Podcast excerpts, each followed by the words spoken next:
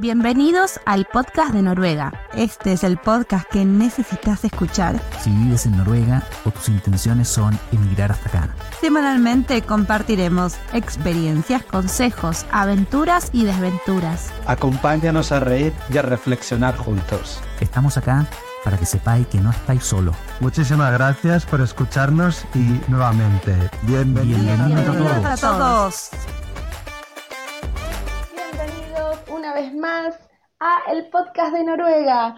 Hoy me acompaña mi querido Rodrigo de Chile, que nos va a presentar a nuestra invitada del día de hoy. Exactamente. eh, el día de hoy está conmigo Karen Yacamán. Ella es eh, una amiga de, de Chile, compatriota. Eh, nos conocimos, de hecho, en Chile y la vida nos, nos reunió acá en, eh, en, eh, en Rogaland. Eh, ella está en Sandnes, que es la ciudad que está justo al lado de Stavanger.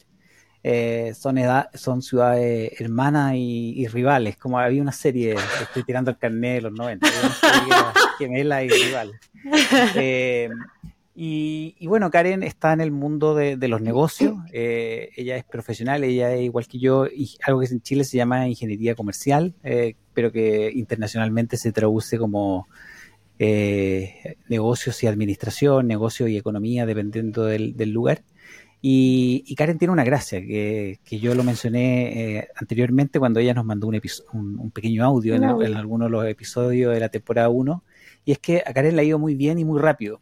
Eh, de alguna manera, Karen logró integrarse al mercado laboral noruego, eh, que es bastante duro, que, que tiene desafíos bien específicos, y en un tiempo bastante rápido, bastante récord, eh, Karen logró encontrar un trabajo en su área, trabajando en lo que ella entiende, lo que ella le gusta, lo que, para lo que ella se preparó. Y, y nada, pues, está acá para que nos cuente el secreto, ¿verdad? Espero que sea secreto. Karen. Muchas gracias. Eh, bueno, tal vez empiezo eh, cómo llegué. Sí, Dale, por favor. cómo- ¿Qué te trajo? Alentanos ¿Cómo- a todos te que estamos buscando trabajo. Te cuento toda la copucha, como se dice en. Chile, las gossips, todo. Todo, todo, todo. No te guardes nada. Eh, bueno, la verdad, nosotros no estábamos buscando trabajo acá en Noruega. Eh, primero partamos por eso, Noruega nunca se me pasó por la mente. Eh, esto fue netamente, y espero que cuando entrevisten a mi esposo lo, eh, él cuente más el detalle, pero mi esposo fue contactado por LinkedIn, por un headhunter noruego, y él le dijo, hola, eh, nos gustó mucho tu perfil, ¿te gustaría venirte a Noruega todo pagado? Y nosotros, ah, ya, esto es un scam. Estafa piramidal. De todo, de todo, de todo. Y mi esposo, como buen esposo, le dice a la esposa, yo, Karen, por favor, investiga. Y tú sabes cómo somos las mujeres. Entonces investigué, investigué todo. Se veía legítimo y dijimos, démosle. Y ahí nos invitaron a Noruega, todo pagado, eh, les gustó. Hicimos todas las entrevistas po- por, WhatsApp, o sea, por, por video de WhatsApp. Y después cuando ya le, le entregaron todo y le dijeron, ¿sabes qué nos gustaste? Ven a firmar el contrato Noruega. Y nos invitaron para venir a conocer eh, Stavanger, porque pasa mucho que muchos extranjeros, por ejemplo, no se quedan aquí. Eh, pasa mucho que si la esposa no está feliz, eh, se van. Entonces el jefe de, de mi esposo está súper preocupado por mí, es como, pero ¿cómo estás tú? ¿Estás feliz o no? Porque la mujer se lo lleva. Sí. Entonces... Happy Yo he wife, escuchado, yo happy he escuchado life, que hay muchos que, que no que, que se tienen que ir porque la familia finalmente No no, aguanta. no- no logra adaptarse acá. Pero, eh, Claro. eh, yo quiero el chismecito completo. Eh, ¿En qué industria, en qué rubro contratan a tu esposo? O sea, ¿cómo lo llaman de Chile de, a trabajar en Noruega? Bueno, lo chistoso es que mi esposo es un eh, ingeniero mecánico. Eh, en Chile es, eh, ¿cómo se llama? Es una industria que es muy, eh, eh, la que hace, lo que hace él es muy niche, que él hace maquinaria para la minería. Ah. Y resulta que aquí en Noruega estaban buscando a alguien con el currículum de Jean-Pierre, pero exactamente, y no lo encontraban. Entonces buscaron en Noruega, no encontraron. Después abrieron al resto de Europa, no encontraron. Y después tuvieron que abrirse a todo el mundo para encontrarlo a él. Y ahora que lo encontraron, se lo trajeron con todo. Hasta me trajeron al perro. Todo maravilla. Esa es otra historia, ¿no? Ajá. Que viajó Sí. solo, cruzó el Atlántico. Mi pobre, sí. de, de- de una bodega de avión. Pero, pero ¿cuál fue tu, tu ah, yo, yo no me acordaba de ese detalle de que Mm, vinieron como en, en viaje de prueba en el fondo, de Sí. vinieron a conocer eh, eh, Stavanger Sadness Mm. y, y que- que- que- en qué, a ver, ¿en qué mes te trajeron? ¿En qué mes los trajeron? Me, ¿En me agosto? trajeron en invierno, yo estaba feliz. Ah, Mi sueño siempre ha sido el tema de la Navidad nevada. Y me trajeron en noviembre para visitar a ver si nos gustaba. Llegó el jefe de Jean-Pierre, eh, nos dio un tour por la ciudad, no- nos alojó en un hotel, pero el eh, Gamla, el que está en Sandes, que es bien, bien como Fifi. Gamle. Es que, es que yo soy del lado de Stavanger, entonces no, no Sí. me manejo tanto en Sandnes, pero... Un, un- un hotel muy fino y muy elegante. De los, de los más típicos sería, porque se llama Gamble, es el viejo, no sé qué, el antiguo, Sí. no sé qué. Ah, sí, es que es un, como una antigua casona y era, era, es, es como muy em, high level, por así decirlo. Sí. Y claro, no, nos invitaron, estuvimos acá una semana, regresamos a Chile y dijimos, ya nos gustó y renunciamos. Yo renuncié en una semana, Jean-Pierre lo mismo, y ya en diciembre nos vinimos para acá con todo. Muy honesto, muy honesto los noruegos de, de traerlos en Sí. noviembre porque el, el- el truco, el truco es traer a la gente en julio, julio agosto, Ah, en verano. sol, hay verano. Es verdad. Mm. Pero, No. pero tú, tú, tú eres de, de- de Concepción, eh, Karen, Yo soy de Concepción, sí, Concepción es una ciudad que está, eh, al sur de está Chile. como del y, centro al sur, ¿verdad? Mm. que está como tirada hacia, hacia abajo. Por lo Mm. tanto, el, el, el shock térmico no es tanto eh, de No. Concepción a, a Stavanger Sería más o menos a la Eh, altura de la Patagonia Argentina, como para tener una idea de latitudes. O sea, venís de No, un lugar relativamente... Creo que la está un Patagonia poquito- más abajo. Eh, Es mucho más abajo en la Patagonia, pero está, está un poquito más arriba, pero es muy similar a Stavanger, o sea, llueve en verano, para mí era normal, viento, Claro. normal, o sea, no puedes estar con el paraguas porque se te vuela. Exactamente. La única diferencia, yo creo, em, es el sol, pero a mí no me molesta tanto. Claro, la, La la falta de cantidad sol, de horas sí. de luz. Sí, la falta de sol, sí. O sea A mí no me gusta el sol. Te viniste a Noruega por amor y por petróleo, porque tu marido terminó en esa industria, ¿no? No, no están, ninguno de los dos está en esa industria.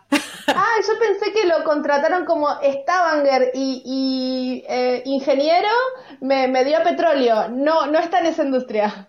No, no, no, porque más encima Chile no hacemos petróleo, es como muy Claro. extraño, entonces, y acá en Noruega te exige mucho que tengas ese perfil, y yo tampoco Claro. tengo ese perfil. Entonces ambos estamos en industrias muy diferentes. Él está trabajando en Komatsu, que es una empresa japonesa de construcción, pero que Ah. está acá en, en Stavanger.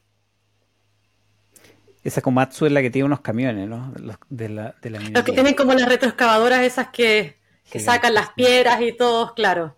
Claro, que uno Ah. que se crió en Chile desde el colegio que le mostraban todas esas cosas de, de la minería, Sí. pero claro. Eh, sí, sí. La gente de Perú probablemente de, de reconocer todas esas marcas, porque los peruanos también tienen minería en el sur, claro. Eh, y, y- y, bueno, cuéntanos un poquitito, ya tú llegaste, eh, tú llegaste con derecho al, al- al curso de noruego, ¿no? A, a esas No, 500 no. horas que no, nada. no, ya. Y tampoco, Mira, tampoco te lo es que nada, o sea, yo tuve que pagar por los cursos de noruego, hice tres cursos, eh, hice el A1 tres veces, todavía no sé noruego, perdí un año y medio de mi vida y como mucho dinero y no todavía no aprendo, así que no es necesario el noruego para trabajar. Ver, tú, tú trabajáis en, en, en, en inglés. Yo trabajo en inglés y Jean-Pierre también, ambos trabajamos en inglés. Ya, Mm. Tú, para, para ir como contando un poco ya como más tu, tu carrera Mm. para la gente que, que le interesa un poco hacer el símil con lo que tú has logrado en, en Noruega, tú estás trabajando Mm. en una empresa que se llama Zaptec, ¿no? Que es una Sí. empresa de software. Eh, Mm, Es una empresa que hace cargadores para autos eléctricos. ya, que es hardware en el fondo. Es Eh, hardware y software. y software. Y, Sí. y tú estás ahí de Product Manager. Sí, Product Manager ahora estoy, uy, desde que empecé ya he cambiado como tres veces de rol, pero sí. Estoy como Product Manager ahora de em, Payment Solutions, que significa, por ejemplo, tú vas a una estación de servicio, aquí tú le pones benzina, ¿cierto? Y acá en Noruega también tienes la opción de cargar tu auto eh, con Mm. eh, carga eléctrica. Entonces yo estoy a cargo de una Payment Solution que nosotros eh, tenemos ownership y em, también de todos los accesorios, por ejemplo, los cables para cargar eh, eh, tu auto, eh, si quieres una columna para poner tus cargadores, em, si quieres como un, un- como he estado trabajando en inglés, me- me- se me vienen todo en inglés. El cable holder que pones, donde pones el cable, em, cosas así. Sí, entonces me encargo de todos los accesorios de, los, de las cartas, de las RFIDs también. Ah, que tengo una acá, la podría mostrar. Dale, dale. Eh, la RFID es chiquitita. Espérate. Dale, dale. No, Karen, Karen eh, bueno, vamos a esperar que, que- que traiga para la gente que le gusta ver el video, que tenemos, que tenemos muchas vistas en video, así que mucha gente va a, va a lograr eh, verlo. Ver específicamente la que vamos a Pero, pero Karen tiene esa gracia He de que mm, cuando yo la conocí hizo eh, eh, era, era muy buena construyendo redes. Entonces, en el fondo creo que también eh, Mm. por ahí hay que co- conseguir algunos tips. de- a ver, ¿está ahí? Ya sí, lo estoy viendo. Esta es mi marca, la marca se llama Zaptec. Bueno, está al otro lado, pero mm, este es un RFID, que es como una tarjetita como cuando tú entras a, a tu oficina, tú pones como la, tarjetita esa, claro, con un chip. Pero este te sirve para cargar eh, tu auto eléctrico. Entonces tú vas a un cargador, lo aprietas y puedes empezar a cargar. Ah, ok. buenísimo. ¿Y Entonces no yo tiene también me- costo esto? Bueno, sí tiene costo. Ah. No, no, Tienes yo que pregunto comprar porque no chip. tengo idea de los, co- de los coches eléctricos. claro, pero te da como acceso, ¿no? A- te da acceso a los cargadores eléctricos si es que tú ya eh, pusiste el, el- el chip y lo asociaste con tu usuario. Claro. Claro. Qué Y a genial. De fin de hecho- llega la cuenta, ¿no? Sí, de hecho yo vivo en un, en una, se le, se lla- se le llama community building, que es como un, un- una asociación como de muchas personas, o sea, que somos como 15 personas, tenemos cargadores Zaptec acá, y lo que hacemos es que eh, tiene el, el- hay un presidente, y el presidente em, ve cuánto carga cada persona, y después le manda el cobro. Ah, bien. está ¿eh? bueno. Son- Sí. son Muy organizados. Los, los- los Sí, eso lo organizaban los noruegos. Bueno, Oye, Karen, entonces, y cuando tú llegaste acá, ¿qué, qué fue lo primero que hiciste? El curso noruego. No, no, es que yo llegué, llegué en la peor época de la vida, llegué en época cuando empezó el COVID.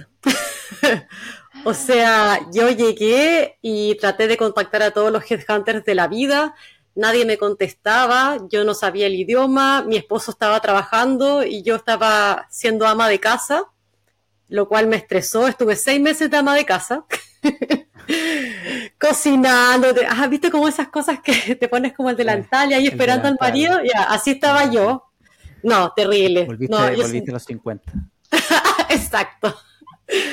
Y después de seis meses me estresé y dije, tengo que hacer algo. Y ahí decidí eh, trabajar de cualquier cosa. Cualquier cosa, a- salir de casa. Y los únicos que estaban aceptando gente eran las ah, eh, empresas de limpieza.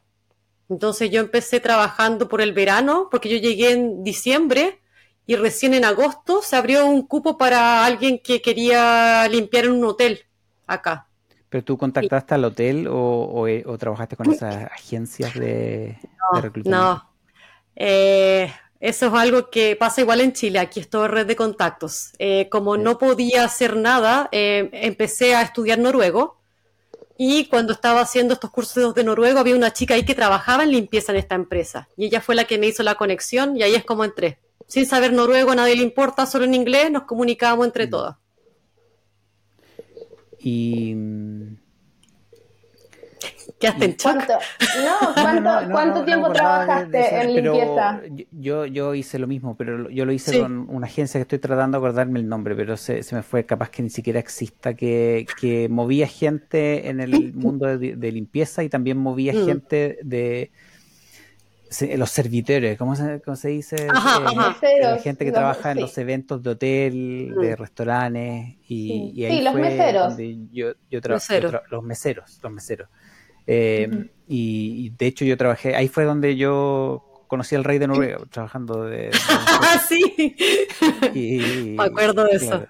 Pero, ya, pero eh, digamos, te- y te demoraste seis meses en... No, pero te iba a hacer una pregunta, eh, estaba también pensando en eso. Mm. Eh, cuando tú decís, eh, el- intenté conectar a los headhunters, eh, tú te refieres a LinkedIn, ¿verdad? Como Sí. le...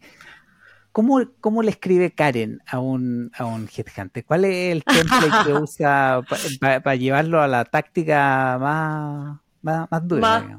Bueno, si quieres saberlo, eh, yo de hecho le ayudé a Jean-Pierre a escribir su CV, le ayudé a escribir su LinkedIn y mi LinkedIn. O sea, ya tengo No, pero es experiencia. y- que es tu, sí, no, es, es tu fuerte. O sea, yo, yo, Sí. yo te entregaría todo mi, mi currículum, mis redes sociales. Todas las cada vez que yo contraseñas. hable con alguien activa, escribo, Karen. No, pero eh, más que nada era como, es que el noruego le encanta la conexión y le encanta como el tema de, de, de cuando eres sonriente. Acá me han dicho mucho de que yo, hoy la Karen es súper Karen es súper positiva, y siempre se está riendo y para mí es como normal. En, en Latinoamérica nos reímos todo el tiempo, pero para el noruego yo soy extraña y le caigo bien a muchos porque sonrío todo el día. Y el mensaje, el mensaje más que nada. Sí, sí, sí. Pero mm, el mensaje más que nada era como, hola, eh, soy nueva en esta banker, em, eh, no sé, estoy buscando trabajo, eh, en caso de que, no sé, salga algo, bla, bla, bla. Y ahí me di cuenta de que ese no era el approach. Y por eso Ah, nadie me contactó.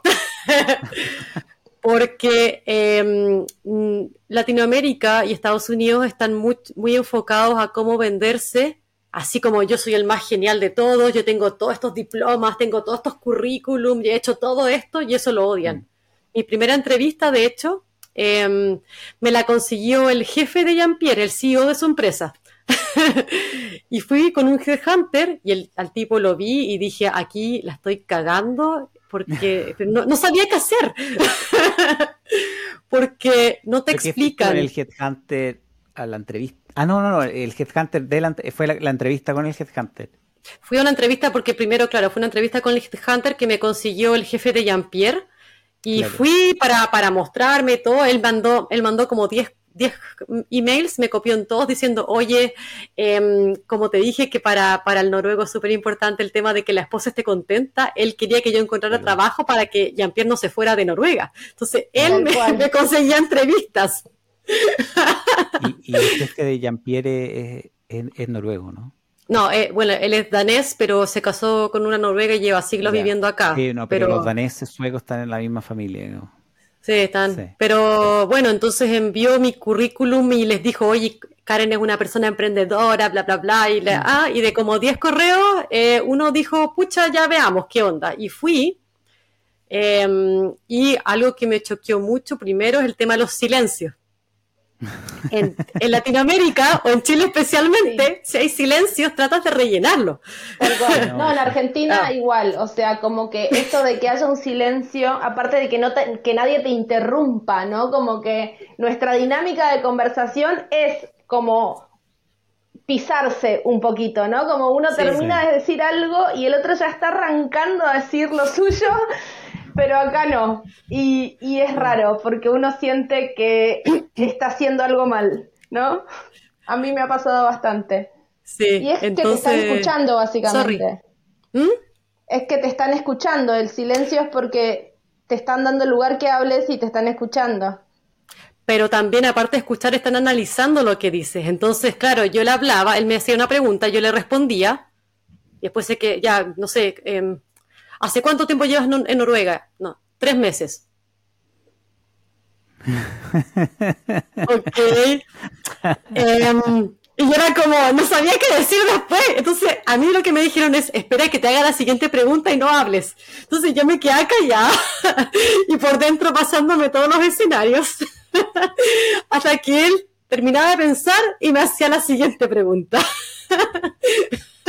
No, no encuentro. no, sí, no. No, yo, yo, o sea, ya, eso y segundo, como que me vendí mucho. yo también ahí caché, vi que la, la, la cagué, como usando palabras chilenas ahora, pero claro, por ejemplo, no, yo, yo fui a Estado, porque yo cuando estaba en Chile era la CEO de una pequeña startup, pero yo había ido a Silicon Valley a, a, a, obtener inversionistas, de hecho, y lo obtuve, eh, y vendimos la empresa. Pero el tema es que yo, al, al, decir estas cosas, como que no, mira, yo sé hacer negocio, yo fui a Silicon Valley, ya, como que no. Entonces tú, sí. O sea, yo lo noté después, pero yo no lo sabía. Entonces, la manera en que me sirvió es que decidí invertir dinero en personas que te ayudan, personas noruegas que te ayudan a hacer entrevistas buenas. ¿Eso y ahí fue, es donde... ¿eso fue con una agencia? ¿O una consultora? No, una, pers sí. una, una, persona que era consultora. De, fui, a, fui a dos diferentes. Eh, una eh, que escribe un libro que se llama Cómo trabajar con noruegos, las chicas de Bergen, bueno, las señoras de Bergen, y ella hace como cursos gratuitos. Eh, y ella era esto ¿Cómo mismo. el curso ¿Cómo, ¿Cómo, trabajar con noruegos? El, el, libro, lo tengo acá, el libro, te lo muestro. porque se necesita un libro para saber trabajar con noruegos, evidentemente. Pero debe ser una enciclopedia, Marcela, yo creo. ¿Cuántos tomos tiene el librito? No, yo, yo, nunca lo, lo, nunca lo había escuchado, no sé si, a ver si, a ver, ya, ahí lo tengo. No, sí, el que cree que es suerte no sabe, sí, no sabe todo lo que yo estudié. ¿Lo, lo, lo querías sí, un poquito más? Karin Ellis, sí. Sí, eh, esta señora Karin Ellis había eh, colaborado Karin. con Hispana Red el año pasado uh -huh. e hizo un webinar gratuito de cómo sí. preparar el currículum y qué sé yo, y contó que tiene este libro eh, y ella da asesorías eh, personalizadas también, ¿no? Como que si la contratas, ella, eh, bueno, justamente te hace todo un trabajo de coach.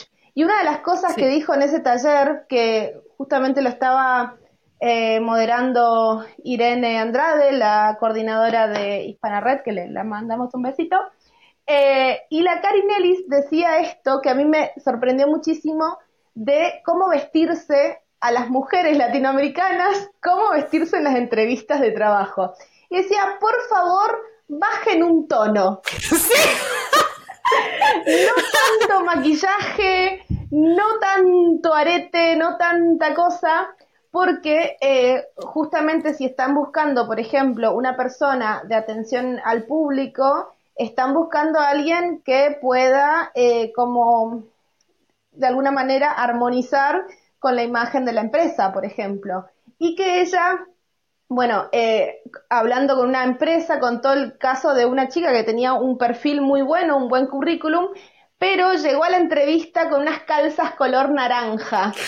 O algo así contó. Perdón, ¿qué, ¿qué, lo que es calza? ¿Qué es lo que es calza? Como leggings. Eh, Estos jeans como apretados, no son jeans, pero son como pantalones como de ah, okay. apretados. Sí, de lycra, panty, de ¿no? pantalones. Sí. Sí.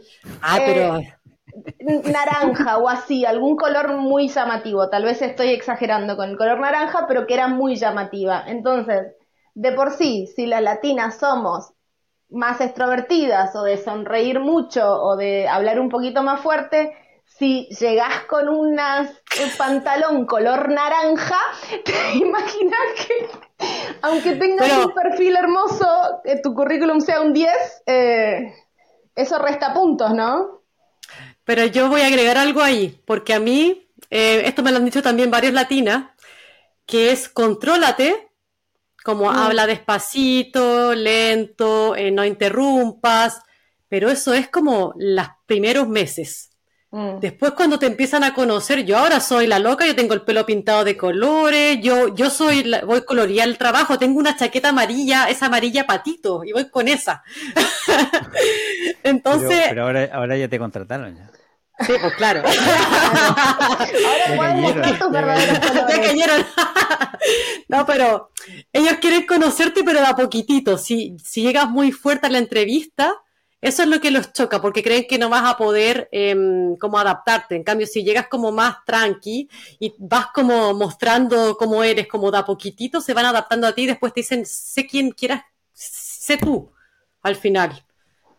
Mm, buenísimo. Eh, ¿Cómo se llama la, la señora? Karin Ellis. Karin Ellis. A Vamos ella. trabajar con noruego. sí. Una pena que no, haya escrito el libro Cómo vivir con noruego. bueno, tal vez se lo puedes pedir. a negocios. Sí, sí, sí. Ahí está la segunda parte, ¿no? Esta señora hablará español, ¿o no? Para invitarla No. al podcast. No, el No, webinar no. fue en inglés. Ah, fue en inglés. Sí. Pero ella, ella de hecho me ayudó, porque yo le pedí eh, sesiones individuales, ella me ayudó a hacer mi currículum. Y ahí es otro tip, algo que también es cómo hablamos. En, eh, Mm. en Latinoamérica no puedes decir como, ex- puedes decir como soy experta en esto. Al Mm. noruego no le gusta. Entonces ella me fue cambiando, yo ya había puesto, en Latinoamérica ponemos los goals, es como, con este rol yo logré incrementar las ventas un 10%, Sí. eso lo sacas. Me lo sacó, me lo sacó uno por uno de mi currículum porque acá eso es como bragging y eso no les Claro. gusta. Y, Como por ejemplo, ¿no? Loven, ¿no? Que lo hemos nombrado, Marcela. Sí. Tenemos, o sea, tenemos pendiente ese episodio, Sí. episodio bonus. Hace tres horas de Yenta Loven para el fin de semana, para los auditores de- del podcast de Sí. Noruega. Pero ah, yo, recuerdo una vez que fui, Ujú. a tú, tú ubicáis- no, eh, está en Oslo, es, un cowork que se llama Mesh, que es mm, que es uno de los primeros cowork que apareció en Noruega. Ahora hay muchos cowork, hay muchas cadenas internacionales, pero el año 2012-2013 yo partía a Oslo y me ofrecía trabajar gratis. Y la gente de Mech estaba terminando de construir el, el primer cowork y, y Mm. me dijeron, ya ven para acá a trabajar gratis. Y, eh, y me acuerdo una conversación con uno de los chicos de- del cowork que me decía, em, nosotros no queremos ser como Silicon Valley. Eh, nosotros no, compartimos, No. no compartimos eso. Eh, ¿Tú, Rodrigo, has escuchado el Yanteloven? Y yo ya a esa altura ya tenía 10 horas de Yanteloven en el. Entonces, y por supuesto que lo he escuchado. Y, y claro, él, él me, me dijo desde el principio, como nosotros eh, no queremos ser, como, no es, eh, no- queremos resultados, eso, pero nuestra filosofía es muy distinta a la, a la de Silicon Valley. Entonces, y, y un amigo que contrató también un asesor, en- pero en Londres, para tener un currículum, me prestó su currículum y claro, el currículum es como número uno, es como cada cosa que logró en su vida, digamos, eh, puesta en el currículum. Y, pero la estrategia en Noruega es muy diferente, ¿verdad? No, no, no, es muy diferente. De hecho, algo que me impresionó a mí es que ella me dijo, puedes poner que te gusta hacer esto, porque ella me dijo, al poner um, I love, no sé, I don't know, I, I love doing this, for example, no sé, me encanta analizar data. Como te gusta, el noruego va a interpretar eso con que eres buena porque te gusta. Ah, Entonces, en vez de decir soy bueno haciendo esto, yo digo, me encanta hacer esto, lo encuentro entretenido, me, me fascina. En vez de decir, no, yo Bueno, soy la mejor. Hay, hay, hay un tema que eh, yo me acuerdo en, un trabajo en, el- en un colegio en Noruega, me- Mm. había mi jefa me preguntaba, eh, ¿Vil du gjøre dette? Que es como, ¿quieres hacer esto? Y la primera vez que yo escuché eso fue como, en verdad, de querer no quiero, digamos, pero, pero acá Sí. para... Ya, ya. Ahí como, ya. ¿A qué se refiere usted con querer? Y, y me empecé a dar cuenta que los noruegos te Mm. preguntan siempre como, ¿quieres eh, limpiar la mesa? ¿Quieres eh, ordenar el sofá? Pero no te están diciendo si quieres, lo que te están diciendo es hazlo, Hazlo, digamos. sí. Pero, lo Pero más usan la bonito. expresión querer, claro. Sí. Eh, ah, ya, y eh, el currículum me gusta analizar datos, me gusta salir a vender, a llamar gente cold calling. Ya, Claro, como, como poner o como ten- pero no, no, no poner como data dura. Y lo segundo que también me impresionó es el tema de que aquí no hay entrevistas psicológicas. En Chile hay, en Chile te ven si estás loco, ¿no? Te dicen, hace la, qué mancha ves acá y todo eso, Ah, aquí no te lo el hacen. monito- el monito con lluvia, sí. Pero ¿usted en Sí. Argentina tienen la- las entrevistas psicológicas? Sí, sí, y depende, eh, o sea, dónde vas a entrar a trabajar, eh, son más estrictas o no. O sea, el típico que te hace el, en la Oficina de Recursos Humanos es el hombre bajo la lluvia, o dibujar un paisaje, o un dibujo libre, interpretar manchas, pero hay otros Mm. trabajos que requieren de cierto perfil psicológico que son eh, bastante más eh, expeditivas. Eh, en mi caso yo trabajé, tengo un pasado bastante gracioso, trabajé como operadora del 911, entonces mi empleador era la policía, si bien yo no, no portaba arma ni nada, pero mi trabajo era atender emergencias telefónicas y entonces ahí nos hicieron una entrevista que eh, tenía como cinco pasos, básicamente. Era analizar manchas, dibujar todo eh, el hombre bajo la lluvia, la casa, el paisaje, qué sé yo. Y después un psicotécnico de, muy largo fue, pero creo que depende en la clase de trabajo, eh, esa entrevista psicológica puede llegar a ser o simbólica, de dibujar alguna cosita, de interpretar alguna cosita, o ser súper expeditiva. En este caso fueron como dos semanas de entrevistas y de ejercicios para ver básicamente que eh, no eras un psicópata. Sí, que no ibas básicamente, sí, igual en Chile. claro, yo, puedo entender lo que hay, no sé, trabajar con niños, cosas así. Yo, yo, yo puedo entender que uno requiera, o trabajar con la policía, eh, que uno requiera una cierta estabilidad emocional, pero en el caso de Chile es, casi que cualquier trabajo, en verdad. Sí, cualquiera. Yo salí de la universidad y estaba muy estresado porque pasaba por esos test y mm, ah, el que más me estresaba era, ¿cómo se llama ese de manchas? Tiene un nombre muy... Sí, Roger.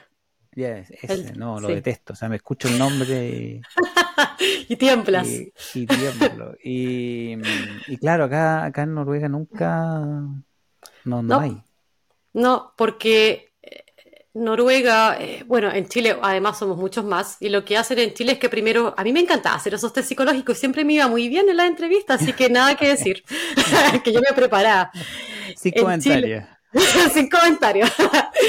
y resulta que en Chile, claro, si postulan 100 personas, el psicólogo primero empieza a hacer como un barrido de gente y de ahí esa gente es la que va con el CEO, con los jefes. Acabas directo, o sea, les gustó tu currículum y alguien habló bien de ti y entraste. Igual que en Chile acá es mucho de contactos y como no hacen, em, no hacen entrevistas psicológicas con test psicológicos para ver si eres psicópata, se fían de las personas alrededor de ellos.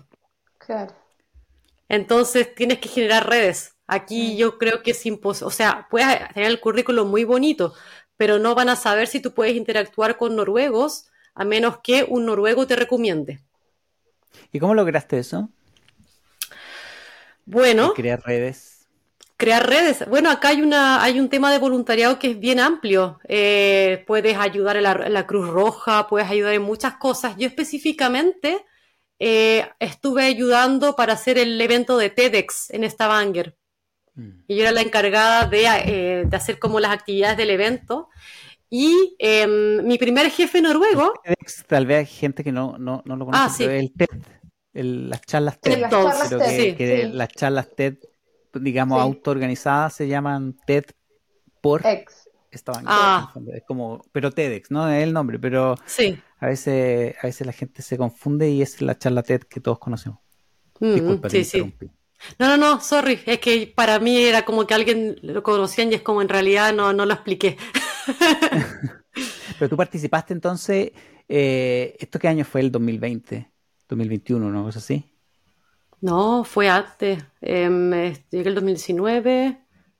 Fue el 20, sí. Fue el 20, todo el 2020. Todo el 2020, sí. Sí. Em, sí, esto fue el 2020.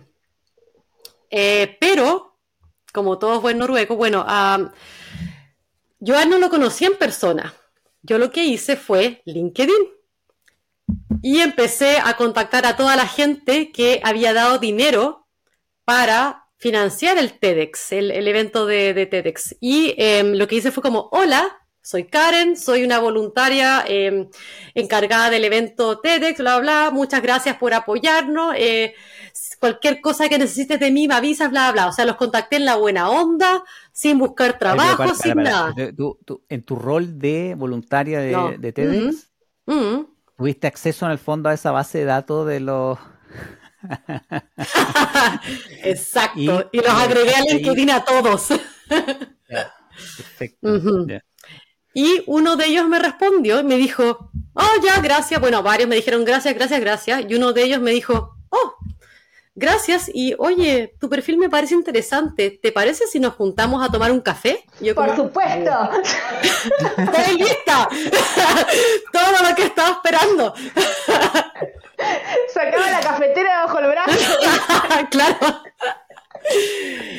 Y bueno, esta, esta, esta es una pequeña startup. Eso también es un, un beneficio, lo que yo digo. eh, si eres extranjero y no sabes noruego, tus posibilidades son o te vas a startups, que es, está con extranjeros, o son más abiertos para estar con extranjeros. Y la segunda es empresas internacionales como el de Ola en Gas. Pero yo no tenía experiencia en eso, así que no. Y esta era una empresa de software. Éramos cinco personas. Eran cuatro developers y yo. o sea, yo ni siquiera era developer. y Pero, pero te- tenía ahí experiencia en, en software, digamos. o sea, Sí, pero- pero ellos no necesitaban un perfil como el mío. No, claro. Es que sí. es ahí, es ahí el tema. Entonces, ¿qué pasó? Eh, tuvimos la entrevista, eh, les encantó mi perfil, nos llevamos súper bien, el feeling y todo, nos llevamos súper bien, pero no tenían ningún proyecto para mí en ese momento. Así que me dijeron, bueno, estemos en contacto. Lo contacté durante un año. Lo seguí por LinkedIn. Durante un año, to- digamos, todos los meses le ahí un, un saludo, una cosa así. Es que me interesa como la, la implementación Sí, sí, sí. de la estrategia, porque todo el mundo te dice mantenga el contacto, mantenga el contacto, pero ¿qué significa en la práctica? Es como, hola, O sea, espero claro, que estés no. bien. O sea, nos llevamos súper bien y todo, y de repente él ponía cosas, yo le ponía like, pero no lo contactaba todos los meses para no ser como tan, como, como tan, novia. tan obvia. Entonces, claro, pasaban dos meses como, Ta, ta, ta, ta. claro, es como, es como encontrar una pareja, no tienes que ser así como, hola. Entonces, Feliz claro. Claro, entonces yo le mandaba como un mensaje cada dos, tres meses, así como, hola, ¿cómo estás? Eh, mira, alguna novedad, me encantaría estar con ustedes, Eh, otro cafecito, como algo así en la buena onda. Nada de, oye, ya tienes un trabajo para mí, no. Y el tema que pasó es que les gusté tanto que después de un año me contrataron y me dijeron, Karen, nosotros sabemos que tú no eres developer, pero tienes el carisma, ellos le- le- les encanté por la personalidad, para el noruego es súper importante la personalidad, tú no, por eso el currículum no les interesa tanto, que tú pongas soy experto, tengo todos estos diplomas, no les interesa. Es si tú te puedes adaptar a la, a la cultura de la empresa y estás abierta a hacer cosas, etcétera, eso para ellos vale oro. Porque acá en Noruega hay mucha gente que dice, ah, no, no es parte de mi trabajo, y no lo hacen. Sí, Yo digo, yo digo, bueno, no es parte, pero te ayudo. Claro. Y eso, eso les gusta. Y entré a esta empresa de software hacer software. Yo tenía que testear software, yo sin ser developer. O sea, era, Y era tester. Era, yo era tester de software. Ah, no me acordaba que te habías metido en ese problema, ¿verdad? no problema, pero claro, los primeros meses la sufrí mucho, porque claro, me, me hablaban de cosas y yo era como, no entiendo nada, pero ellos eran tan tiernos, tan tiernos, que, y aparte el tema de, de Noruega es que cuando hay un buen feeling con un noruego, te, te cuidan así, yo era la regalona, o sea, imagínate, cuatro hombres y yo, y me, me- yo le decía, no entiendo esto, y me hacían dibujitos y me explicaban. Al final, Era- o sea, eran cuatro, cuatro desarrolladores noruegos, los cuatro eran noruegos. Y yo. Entonces por mí hablaban en inglés lo más tiernos. y, y nada, pues entonces estuve ahí y me tocó, em, entonces yo, además de, yo estaba contratada para hacer testeo de una empresa de oil and gas, para hacer testeo del software de una de oil and gas, pero además yo hacía cosas anexas que eran más como mi rubro, y como son developers, mira, la empresa llevaba como 10 años, no tenían visión, no tenían misión, no tenían valores, no tenían la página web, estaba horrible. Entonces yo llegué y dije, ¿cuál es tu misión como empresa? Y me quedaron mirando. Ah, no sé. Es como, es como, pero ¿cómo? Entonces, y les hablé de la gamificación y como que todo era tan novedoso para ellos que yo ya, ok, aquí voy a arreglar. Yo les arreglé su currículum. les arreglé el LinkedIn a los developers. Les hice Cada la página. Sí. ¿En serio? Les dije, anota las cosas, ya, ok, ya, pero ah, ¿cómo lo dices acá? Le dije, ya, hazlo así. Les puse como, les, nos sacamos fotos, le hice la página web, le dije, ya, pero ¿qué estás vendiendo? Yo veo tu página web y no, yo que no soy técnica, no entiendo qué me estás vendiendo. Porque al final, la persona que compra software no, es alguien de IT generalmente, es como generalmente alguien de business que necesita, no sé, pues, algo. Mm. Y, como que... ahí en el fondo tuviste tu oportunidad de, darles valor, ¿no? Como claro, pues, llegaste, llegaste a la posición de tester, pero encontraste cómo poner Sí, sí, sí. Hay, hay, una, serie que me está haciendo acordar mucho a vos, que creo que se llama Scorpio, eh, Escuadrón Scorpio, ah, ¿sí? se llama. Sí, sí, sí, no. un grupo de cinco nerds que resuelve problemas y contratan justamente a una niñera, básicamente. Porque, o sea, son muy talentosos, pero tienen cero social skills no, no tienen idea de cómo venderse, no tienen idea cómo interactuar con el resto de la humanidad, porque, o sea, están muy metidos en su mundo y son muy nerds, muy inteligentes, y esta chica lo que hace es ayudarles a empatizar y a, y a crear vínculos. Es, ¡Sos vos! no, tampoco era que no crearan vínculos, eran, eran buenos haciendo networking, pero claro, no se sabían vender, no sabían hacer como proyectos, no sabían como te decía, la página web, o sea, él me decía, yo soy un arquitecto de software y es como, un arquitecto hace casas, o sea, no, entiendo. ¿Qué es lo que hace un arquitecto? Se demoraron como una hora, no les entendí. Fui a buscar en Google, no les entendí. ¿Por qué se llama la empresa de esta manera? Ah, no sé por esto, pero, pero ¿por qué? Entonces, lo entretenido, tengo unas fotos ahí en mi LinkedIn. Les hice un workshop, le, quedaron fascinados con mi workshop. Le hice un workshop de misión y visión. Y les empecé a hablar a ellos, mira, eh, la empresa se llama de esta manera por esto, y todos quedaron, oh, ¿y cuáles son nuestros valores? No lo sabemos, estaban con post imagínate, ahora ya éramos como cinco, eran como seis developers y yo, todos también, todos noruegos, todos hombres, y eh, pusimos en el piso, puse post-its y ellos ponían, ah, nosotros somos internacionales, somos, porque está la Karen, no. ahora ya había un belga, había un belga. pero eran muchos noruegos, pero em, con raíces diferentes. Entonces había noruegos, noruegos 100%, pero había noruegos con raíces árabes, entonces habían nacido acá, pero sus papás eran de otras nacionalidades, entonces igual era como entretenido. Y, nada, y armamos la empresa y todo, o sea, armé la página web, armamos la misión y visión de la empresa, armamos los valores de la empresa. Yo seguía testeando y llegó un punto que me fui tan buena que le tuve que enseñar a mi jefe cómo usar Azure, porque yo, yo soy súper sistemática. Es la plataforma de Microsoft, ¿no? Que eh, no, no vamos a entrar en conceptos, pero es para lanzar las aplicaciones a la, a la nube. Claro. Entonces, ¿qué pasa? Lo que hacían los chicos antes que yo era que ellos em, revisaban el código. Yo no sé hacer eso. Lo que yo hacía era apretar botones, porque yo testeaba que el software funcionara. Entonces, ah, y así apretar botones, ah, este botón no funciona, ah, esto tampoco, oye, replicar. A mí me aparecían los errores más raros de la vida. O sea, porque yo soy yo soy desordenada y siempre me pasan todos los errores, todos los bugs me pasan a mí. Entonces era como, Karen, ¿cómo lo hiciste? Y yo apretaba acá, y como, oh, oh, oh, porque esa es otra cosa que pasa. Los developers cuando testean, son developers. Ellos hicieron las cosas. Entonces saben, yo soy usuaria normal. Entonces yo apretaba. Idea, no, claro, es la idea que la, lo haga alguien que no, no, conoce el código de fondo. A, a, los desarrolladores nunca, nunca les aparecen errores. no, pues nunca le aparece, ni me aparecían a mí. Y, llegó un punto en que me estaba volviendo tan buena, porque yo además, como no sabía nada tecnológico, empecé a crear una Biblia, y como los desarrolladores son todos como bien... Em, eh, como que no, no documentan el nada. de los desarrolladores te, te va a dejar anotar, ah, Pero a ver, es verdad, es verdad. Eh, no, no dejan nada anotado. Pues. Entonces yo tuve que crear como una Biblia con todos los conceptos, todos los pasos. Y entonces después cuando alguien no sabía, iba a mi Biblia a ver paso por paso cómo se hacían las cosas. documentación. Sí, yo, yo hice toda la documentación técnica, sin saber nada técnico, pero para yo entender cómo hacerlo.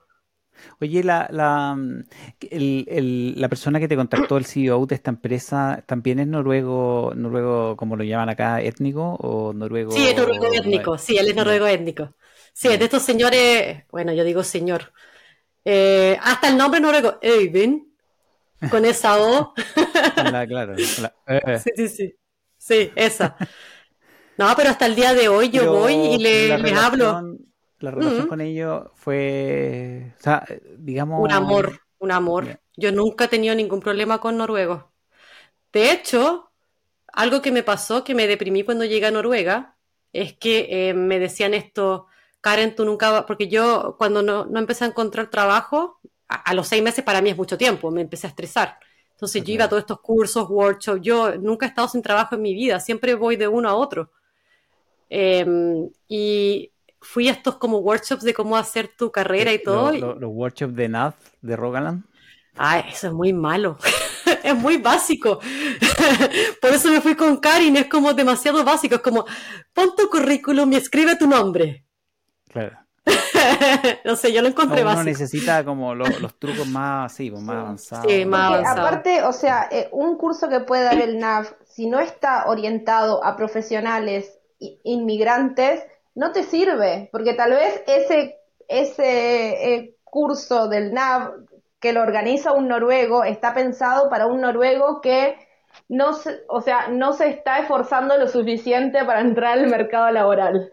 Que eso, o sea, ese es más que nada el perfil que, que abarca el NAF. Eh, en nuestro caso, tenemos un perfil muy particular que es muy difícil, incluso como de, de- es una pieza de rompecabezas compleja que no sabes a dónde engancharla, porque decís, ¿estamos capacitados? Sí. ¿Tenemos estudios? Sí. ¿Tenemos diplomas? Sí. Eh, ¿Hablamos el idioma? Y acá estamos batallando. ¿Podemos manejarlo en inglés? Sí. Bueno, ¿y en qué área puedo eh, desarrollarme al nivel que lo hubiera hecho en mi país de origen? Yo sigo en esa batalla, para ser sincera. Eh, en mi caso soy abogada, cosa que no me sirve. Ah, pero es que son mucho más complicados, Eso claro. Es mucho más complicado. Entonces, como toda esa formación, nos toca reinventarnos, porque, o sea, Mm. estoy segura que hay un montón de cosas en tu vida te hubieras imaginado siendo tester en de nada en Chile, por ejemplo, porque estabas en Claro, otro no. rubro. Entonces, Mm. creo que el desafío de, de los profesionales migrantes que llegamos acá por amor, acompañando a nuestras parejas y qué sé yo, o que no llegamos con un trabajo, que justamente es el caso de Mm. nosotras tres, eh, esa adaptación es difícil, porque en mi caso también, mi marido llegó con un contrato, entonces él eh, entró y ya está trabajando, o sea, llegamos y tenía que presentarse al trabajo al día siguiente. Y yo estoy como viendo qué hago de mi vida, ¿no? Como, soy mamá, estoy haciendo cosas, ahora estoy trabajando. Te pero también reinventaste hay una- caster, Marcela. ¿Ah? Sí, me convertí en caster. Imagínate si me reinventé. No, pero digo como, es esto de, de el desafío continuo que tenemos de, de, de decir, bueno, como quién quiero ser yo en este nuevo país. Porque nos toca reinventarnos, o sea, no, Mm. no queda otra, no, no creo que sea opcional, porque también uno se puede sentar en su casa no, y no, no, esperar opcional que... no es, es como que No es opcional. que- y, y, y los jefes, eh, eh, Karen contaba como la preocupación del, del jefe de su marido, como yo, yo eso lo he escuchado bastante, como ya esa gente que ya ha visto llegar muchas familias y ha visto que y la Se ha van también irse, muchas. Sí. ¿no? Que, La esposa que esté feliz. como ese capítulo de los Simpsons que entra y se va el abuelito, digamos como Sí. familias que entran y se van rapidito. Entonces eh, eh, es un desafío, pero, pero claro, que- queda, queda re- reinventarse. Eh, Ujú. Yo te quería preguntar por, eh, tú, tú eres muy positiva, muy optimista, eh, pero algún, ah, algún desafío en particular que tú dijeras, "Oh, esto, esto probablemente ha sido lo que lo más difícil para poder Mm. adaptarme acá en, en Noruega. Yo sé que tú, tú estás súper feliz, yo sé que, que- que- No, pero yo también tuve periodo de depresión cuando no tenía, imagínate, estás, o sea, cuando trabajas en limpieza. O sea, en, en Chile es denigrante, Sí. pero acá no. Entonces Claro. al final es un tema de No, acá cultura. los, acá los sueldos son, son bastante mejores que en. Chile, pero, pero la, la, Mm. la, la búsqueda, la relación con los noruegos, como hay algo que tú digas, mira, esto tal vez me costó un poco más que Sí. en Chile, o hay, hay Sí. algo que... eh, el entrar, yo creo, porque el noruego es más frío al principio, pero una vez como que roes un poquito, ya como que te quieren. Ah, como te digo, yo con mi ex jefe, que no hace dos años que, que seguimos en contacto, de repente le digo, oye, voy a ir a la oficina a, almorzar, a, visitarte. Y como, ay, Karen, ya ven a vernos, ¿cachai? Y es como Mm. tierno. Pero, pero recuerdo cuando fui a uno de estos workshops y me dijeron que em, yo parecía loca, que me tenía que callar, que- porque ha- hablo muy ¿Quién dijo rápido. esto? ¿Quién Me lo dijeron en el workshop para encontrar entrevistas en Noruega, que yo era muy loca, eh, que yo me movía mucho las manos. ¿para ¿Quién te dijo eso? El, el- el- como el- la persona que estaba liderando el workshop. con otras chicas que estaban ahí, claro, entonces como que me tenía que calmar porque parecía loca. Ah, o sea, pero usaron la palabra crazy, así. Ah, Eh, you, you look like a little crazy, so you just calm down, you know, porque como que es mucha energía para ellos. Es mucho, es mucho, en latino es mucho, mucho de una. Cuando ya, cuando ya te aceptaron, ahí puedes ser tú. Pero al principio tienes que ser como más como tranqui. Sí. Y Pero claro. una, una pregunta porque eh, esa, esa transición de trabajar de limpieza, porque o sea, básicamente, no sé, no sé si necesitabas trabajar, pero necesitabas una actividad afuera de tu casa, Sí. básicamente. Pero que me Eh, pagaran, why not? Sí, sí, no, por supuesto. Pero, eh, ¿cómo, ¿cómo fue justamente esa, esa transición? Vos todo ese tiempo hasta que concretaste un trabajo más, eh, sí, un trabajo que tenga que ver más con tu perfil, eh, ¿seguías trabajando de limpieza? Eh, no, renuncié a trabajar de limpieza, pero ofrecí a mi, je- a mi ex jefe decirle, mira, si necesitas, em, ¿cómo se llama esto? Eh, feedback de alguien de, de cómo es mi actitud y todo eso, te paso a mi jefe eh, de la- del área de limpieza. Y fue como, él, él les da lo mismo. Pero, ¿y ¿Quién te da la referencia? ¿tú, tú pensáis que eso te ayudó? ¿Que el, que el dar de referencia... Que lo- No, lo que no. me refiero, ¿tú, tú, tú pensáis que Mm. los noruegos valoran como que esta persona ha, ha trabajado en distintas cosas, está tratando de, de- de abrirse paso en este país, Mm. está tratando de salir adelante, no simplemente vivir de, de nada? Como, ¿Tú piensas que, tú pensáis que valoran esa, esa Sí. actitud? Sí. Porque esa actitud es, sea- es muy Silicon Valley, digamos. Como- Es que el, gr- el, el noruego odia al gringo, pero odian más al gringo porque es como bravuchón, porque por cómo, Sí, por cómo habla se fuerte. vende. Sí, Claro, sí. nosotros también hablamos fuerte, pero les gusta también un, un extranjero que llega y que trata de hacer algo aquí en Noruega, de que trata de ayudar a la sociedad, o sea, el estar en una, en una fundación ayudando, o estar en estas charlas TED, o, o hacerte paso, o hacer algo, les gusta, porque seamos súper sinceros, acá Noruega, o sea, tienes gente que con dos, tres másters, o sea, tienes la, más encima porque sus carreras son cortas, el mismo, mi misma carrera lo hacen en tres años y yo me demoré seis y en seis ellos ya tienen un máster y medio o dos máster extra. Sí. Entonces, claro, no, no puedes competir. Yo tengo solo mi bachelor, yo no tengo ningún máster, yo estoy haciendo mi máster ahora al mismo tiempo que trabajo. Claro. Antes que, que, eh, porque eh, veo que el tiempo se empieza, se empieza a escapar, Mm. eh, te quería preguntar, porque tú estás haciendo un máster en, en, en business, Business. Administration, sí. Bus- Business Administration en la Universidad Stavanger. Eh, ¿tú, ¿Tú lo recomendáis? ¿Tú te- sientes que te ha servido que el tener un diploma de una institución noruega te ha ayudado a abrir puertas, la gente te mira de otra manera o no? No, no. Acá lo que hemos Porque aprender visto... algo nuevo, no, uno no va a aprender nada nuevo, eh, digamos, son los mismos libros que están en todas las escuelas de negocios del mundo. ¿no? Y para ser sincera, eh, yo encontré que el nivel no es tan bueno como en Chile. Acá es mucho de... Te puedes, sa- tú tienes acá de la letra A, creo que a la F, y puedes pasar de la letra A Sí. hasta la, hasta la, No, lo que la pasa D. es que, que en Chile está la filosofía un poco de desembarco en Normandía, digamos, o sea, la, la- la Sí. mitad tiene que morir eh, y, Sí. y acá no, En es Argentina como- es igual. Sobre todo en la universidad pública, o sea, es a matar o morir, básicamente. Pero acá Sí. son tan pocos que necesitan que todos aprueben, que todos se reciban y que todos tengan un título. Entonces, o sea, realmente, digamos la verdad, es más fácil aprobar. Si las notas son de la A a la F y hasta la D aprobás, o sea, te están dando una facilidad tremenda, ¿no? Yo estaba estresada estudiando porque era como, pero oigan, pero, pero estoy estudiando mi máster y como que Sí. quiero tener buenas notas y te hacen todo en grupo y los, y los cabros chicos ahí como que no les interesaba nada. Mm. Eh, eh, ¿Cuál Mm. es la proporción de extranjeros a noruegos en el máster? Eh, Aproximado, así como hay muchos sí, sí, sí. extranjeros o hay hartos extranjeros, sí. Eh, hartos muchos.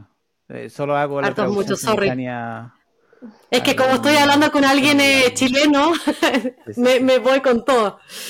Em, yo diría 60% extranjero, igual a- hay varios noruegos.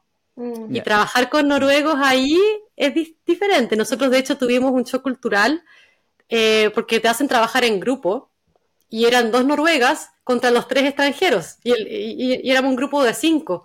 Y las chicas tratando de hacer lo mejor posible, pero ellas no tenían experiencia laboral, estaban recién salidas de la universidad, mientras que nosotros los tres extranjeros teníamos experiencia laboral, sabíamos de qué, qué quería el profesor y nos queríamos ir más deep para tener mejor nota y ellas eran como no, tuvimos unas discusiones horribles.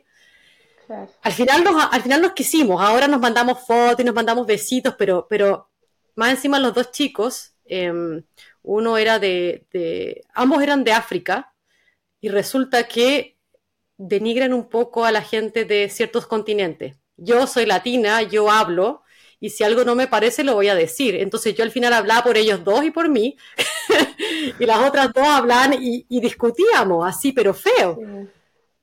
Y mm, entonces ahí fue la primera vez que yo sentí que me miraban en menos y me sentí peor porque eran más encima niñas de 18 años que me miraban en menos porque yo soy latina y yo sé menos de Noruega que ellas y que, y que su conocimiento en business es mejor y es como, oye, yo tengo siete años de experiencia laboral, o sea, ¿qué me estás diciendo? Entonces, ahí está el tema del Genteloven, que es algo que nos choqueó también, que todos son iguales. Y es como en Chile, si tú tienes siete años de experiencia en algo y la otra persona está recién salida de la universidad, tú no le contradices. No, porque no sabes de qué estás hablando, si tenés 21. No sabe nada de la vida a los 18 Ya, claro, minutos. sigue, sigue carreteando. ¿Qué te estás Aprendiste a lavarte la carita ayer.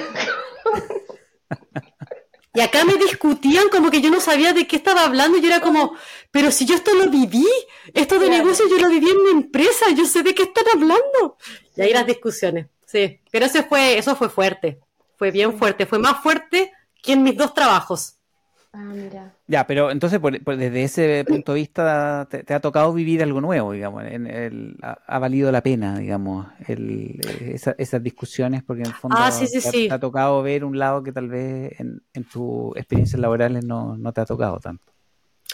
Es que de- después de esa experiencia, lo que yo hago, porque yo también cuando llegué a mi actual trabajo, eh, algo que me choqueaba es como, tú tienes que ownership esto. Y era como, sí sé, es mi rol. O Mm. sea, ¿por qué me piden tanto como que ownership? Ownership es como, sí sé. O me decían, yo espero que tú hagas esto. Y es como, ¿por qué me están diciendo cómo hacer mi trabajo? Como que... Mm. Entonces, los primeros meses como que por dentro como que es como que como que te sientes como que te tratan como tonta.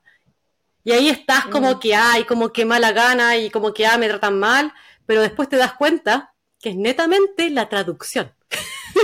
Claro. y que no es nada más que la traducción y la manera en que ellos se comportan. Entonces aprendí que la manera de comunicarse es, mira, en mi cultura esto es normal. Cuando tú haces esto, pienso que es esto, pero es esto. Y me dicen, no, no, no. Por ejemplo, cuando yo llegué a mi, a mi trabajo nuevo, eh, me contactó un headhunter y él me ofreció el trabajo. Yo le dije, no, estoy feliz donde estoy, gracias. Y le conté a mi ex jefe. Y me dijo, pero Karen, ¿qué, qué quieres tú? O sea, postula. Yo le dije, pero es que no me quiero ir, yo estoy feliz acá. Con los cinco bebés, pero yo estaba feliz. Me decía, pero Karen, esta empresa es grande, anda para allá. Yo, no, no quiero. y me convenció tanto que fui. Pero, pero yo le dije esto, le dije, espérate, en mi cultura, si tú quieres que yo vaya a la entrevista porque quieres que me vaya, o sea, quieres que me vaya como que no te caigo bien, me dice, no, no es eso. Ah, claro, Ahí- que lo están echando. Claro, favor, entonces- postula. Exacto, entonces me, me dijo, no, es que esta empresa es mucho más grande es más relacionado a tu carrera profesional y me dio tanto y fue como, oye, en realidad él quiere lo mejor para mí. Entonces al final me di cuenta que muchas de las discusiones o cosas que yo tenía con noruego o, o roces, que yo no lo demostraba tanto, pero por dentro me sentía mal, era simplemente tema de, de, de la, del, de la traducción de la palabra noruega al lenguaje inglés, uno, y Claro. segundo, estas cosas que son como, para ellos son básicas, pero para nosotros son como, quieren que me vaya. Claro. Y no es así. Son lo- los choques culturales que, o Mm. sea, es el lost in translation, ¿no? Como porque aparte Mm. no es solo la, la palabra, sino todo el significado que uno le da dependiendo su, su, su cultura, ¿no? Sí. Mm. Eh, Sí. a mí me pasa en el Una, trabajo. una, o sea, mi última pregunta, en verdad, eh, eh, de mi parte. Eh, ¿alguna recomendación para la gente que está llegando o que está Sí. partiendo, gente que se pueda sentir igual que como te sentiste tú, que está lleva seis meses, ocho meses, un año y la está viendo difícil? Lo primero es no le hagas caso a nadie en el tema de que eres muy ruidoso o que eres... El noruego me ha aceptado como soy, ruidosa y todo. Porque empecé a ser callada y no me resultaron las entrevistas. Empecé a ser yo así ruidosa y les encantan los dos trabajos que he tenido acá en Noruega. Em, y algo que me dijo una noruega fue súper importante. em, busca, encuentra tu tribu. Mm, Entonces tú tienes que encontrar donde tú vibras más. Eh, eso es uno, y, y tú vibras más también con las comunidades. Si tú empiezas a hacer voluntariado y empiezas a, vib- a vibrar con esa gente, vas a encontrar conexiones laborales que vibran con esa misma energía. Entonces esa misma energía al final la puedes extrapolar para un trabajo. Tal vez yo no sirvo para estar en, en un, ah, no, no sé, en un rol donde sean todos calladitos y no sé, y No te veo vibra. en, en una, No. en una oficina tan silenciosa, Karen. No, no. Yo hablo y me río. Me dicen que se escucha mi risa desde, desde sus oficinas y yo me río. Pero, Yo- pero es eso. yo, eh, yo voy a empezar a, a mover más las manos en mis interacciones con los noruegos. Pues, Sí. A volverlo loco. ¿Cafecito? Cafecito. Y me voy a un pantalón naranjo. No, mi, Pero- mi- mi última pregunta sería Sí. esta. A mí en, en mi trabajo me pasa que estoy haciendo algo que no tiene nada que ver con Mm. mi eh, formación.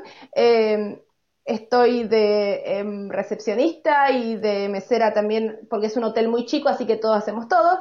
Y Mm. me pasa em, que yo digo las cosas, o sea, si hay una orden o una contraorden que digo, no, pero esto no lo hice bien porque no me lo explicaste, por ejemplo, Ah. o porque me ha pasado varias veces de que, eh, o sea, como me adapté rápido, hay un montón de cosas que nunca me las explicaron, pero ellos suponen que yo las sé hacer. Entonces yo digo, bueno, esta información no la tenía y no lo hice como estaban esperando porque era información que yo no tenía o lo hice mal por no saber de, de qué se trataba. Pero yo digo todo. Y aparte sí, eh, que me está pasando también de que con la manager que diga, no, pero esto, le digo, mira, la realidad es que la ley dice esto y esto. y eh, la verdad, me pueden echarme la mierda en cualquier momento. yo voy a estar feliz igual porque estoy siendo fiel a mí misma. Eh, pero como desde tu experiencia, eh, a ver cómo me podés alentar con esto. ¿A vos te ha funcionado eh, decir las cosas directamente o hay que encontrar... Porque yo no comulgo con la idea de ser pasivo-agresiva, como decir y no decir, eh, Mm. mi- la miradita, porque eso sí lo he visto en, en- en estos eh, eh, ambientes de trabajo noruegos, to- hay toda una manera como de, de te digo pero no te digo, lo pienso y, y- y- y yo no soy así y no quiero, no quiero vibrar eso, como decías vos. Entonces, ¿te ha pasado que... Me pasó, y de hecho donde peor me ha ido es que trabajar en hotel y en limpieza y recepcionista son los peores cargos para nosotras que somos más extrovertidas así. Em, ya, porque fu- güey, yo, cuando yo fui a la oficina, yo me, me hacía las entrevistas, yo decía, yo soy franca, sea, a mí me dicen las cosas derecho y, me las dicen y yo las entiendo y no me las tomo mal. Mi jefa hasta el día de hoy me dice, me dice algo y me dice, pero Karen, pero no quiero, pero no me estoy sintiendo mal, entiendo, lo hice mal, lo voy a arreglar. Pero, pero también tenemos sesiones de feedback, entonces yo le digo, a veces siento que no te entiendo porque me dices muchas cosas y no me dices nada. Entonces necesito que seas más directo y me digas. Pero es que tienes que tienes que encontrar, tienes que vibrar. La tribu, sí, sí, sí, estoy buscando mi tribu.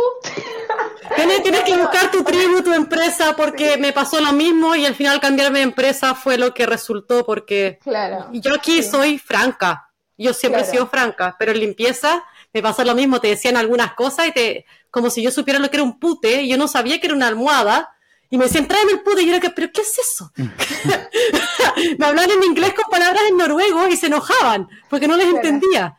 No. Claro, sí, No, está buenísimo el hecho de, decir, bueno, puedo seguir siendo yo y, y, si no es ahí va a ser en otro lugar, pero como hay, hay algo que un, o sea, que yo siento que tengo que preservar de, de mí misma y de mi manera de mm. ser para no traicionarme a, a mí, ¿no? Mm. Como porque en el como en este objetivo de consolidarse laboralmente, uno tiene que hacer ciertas transacciones y tiene que ir cediendo cosas, pero hay algo como de lo profundo que no se puede, o sea, como eh, ceder y, tiene que ver con esto de ser fiel a uno mismo, ¿no? Pero yo creo que igual puedes ser fiel a ti, a ti misma, pero lo que yo he encontrado es que hablar con los noruegos y explicarles por qué haces lo que haces de esa manera, te van a entender más. Es como, mira, yo soy franca porque, no sé, me gusta decir las cosas a la cara y, cuando ellos ya entiendan que es parte de tu personalidad, ya no les va a molestar. Les molesta porque piensan que tú deberías ser igual que los noruegos y ser como más tranqui, más pasivo. Entonces, claro, llega alguien y les dice las cosas a la cara y se estresan porque no están acostumbrados, pero si les... se asustan. Pero si les explicas, si tienes una, una, una reunión con tu, con tu jefe y le cuentas, mira, yo necesito esto de ti. Claro. A mí, a mí, me ha pasado que ha funcionado. Bueno, es que también yo estudié coaching, entonces. de coaching. Sí, sí, sí, sí, Lo voy a implementar. Vamos a que hacer un, un, workshop ahí, dos cómo lidiar con luego en el trabajo. Y el dato de la Karin Ellis, está bueno, ¿eh? Está bueno. Pero voy a La vamos a buscar. Buenísimo. Bueno, Muchas gracias, Karen. ¿ah? Sí. Te, te, pasaste. Gracias por todo, se me hizo corto. Te vamos a seguir invitando porque nos, nos quedó mucho por hablar eh, y te deseamos la mayor el mayor de los éxitos en todo lo que estás emprendiendo. Un saludo a todos tus developers. Gracias. Como Blancanieves y los enanitos. Ahora también tengo muchos developers, pero. bueno, son, más de cinco. Sí, son más de cinco. El Blancanieves y sus enanos. Exacto. Bueno, muchas gracias por todo. A vos, muchísimas gracias.